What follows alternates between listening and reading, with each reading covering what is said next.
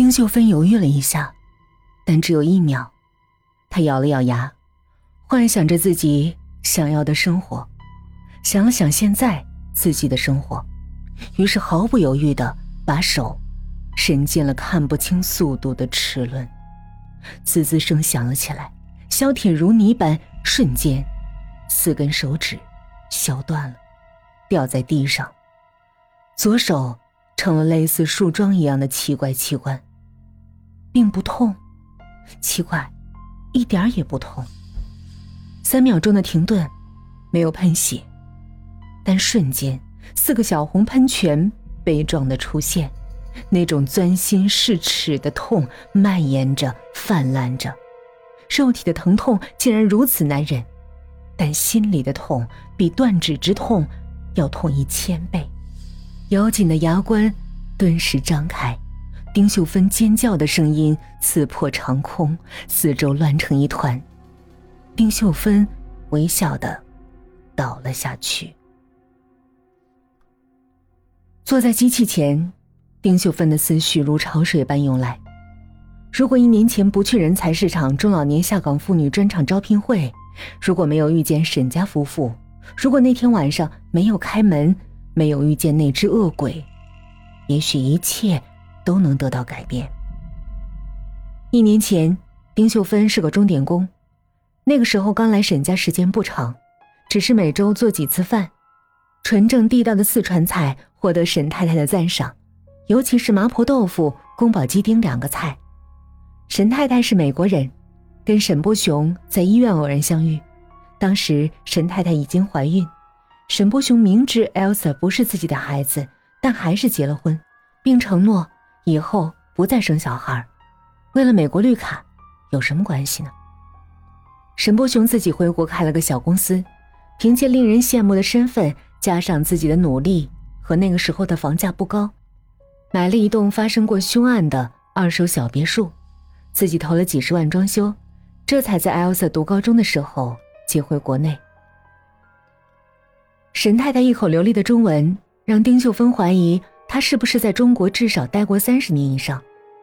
一头金黄色的头发，活力四射的皮肤，根本看不出来跟丁秀芬是同龄人。她力荐丁秀芬过来，把其他家务活都包了，工资八千四，加上在工地上的老公吴来生的收入，一个月有一万三千块，供儿子吴越在大学读书足够了。还好是大三，供得再辛苦。也只剩一年了，想到儿子光明的前程，丁秀芬也觉得安慰。这份工作对于她而言已经是顶天顶地了。丁秀芬觉得沈波雄和高鼻子蓝眼睛的沈太太是为数不多的好人。每天早晨八点半开始打扫、拖地、收拾，上街买菜，做好三餐。周五一般沈先生和沈太太回来晚或者不回来，收拾完以后已经差不多晚上十点了。公交车停了，就可以在保姆房安安稳稳睡一个晚上。第二天早上接着干活，还可以节省公共汽车的钱。这样的日子满足而充实。因为每周五沈先生和沈太太都要在公司给经理级以上的人开会，开完会就去父母家陪老人住一天。Elsa 是最盼望星期五的，一来父母两个都不在家，二来可以睡到自然醒。总算可以放松一点。平日里，沈先生、沈太太都会轮流在家，严加看管这个十八岁的混血高三少女。丁秀芬不会念英文，就叫她安小姐。周五在国际学校就读的 Elsa，经常背着父母带男同学回来，有时候一个，有时候两个，甚至三个。有中国的，也有黄头发、蓝眼睛的，这可能跟从小在国外生活有关。每次早上去他房间里收拾，都会闻到一股股的脚臭味和呕吐物的味道，床底下一床的套套。但这些丁秀芬都没跟沈波雄和沈太太说。Elsa 警告过他，说一次就彻底滚蛋。周六上午，丁秀芬帮 Elsa 打扫房间时，又从床底下扫出若干支避孕套和若干烟头以及一些粉末状的东西，尤其是那些粉末状的东西。非常刺鼻。正在电脑前玩游戏的 Elsa 戴着耳机，摇头晃脑，好像有预感似的，回头看了一眼，笑了笑，对丁秀芬说道：“这里不用你打扫，你出去吧。”丁秀芬默默出去了。半小时以后，沈波雄从学校匆匆回来，因为班主任老师在电话里说艾斯在学校逃课一星期，还骗人说病得很重，气得沈波雄停好车，立即冲进来准备教训一番。恰好眼角无意瞥见床沿的垃圾中的烟头和套套，更是气不打一处来，揪着艾瑟的头发就是一巴掌，打得艾瑟几乎要窒息，眼前黑了，一颗大而鲜艳的五角星，周围绕着无数颗小星星。一个月禁足，信用卡没收，再发现一次，滚出这个家门，滚回美国去。这是沈波雄气急的咆哮，猛的就是第二个大耳光。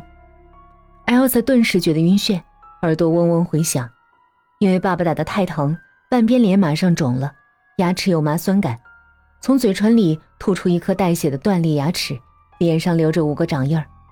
他拼命的嚎着：“你把我的牙齿打掉了！你不是我亲爸，下手这么狠！”沈太太见状也跟着一起哭。最后，沈波雄只能带着艾 s a 去医院。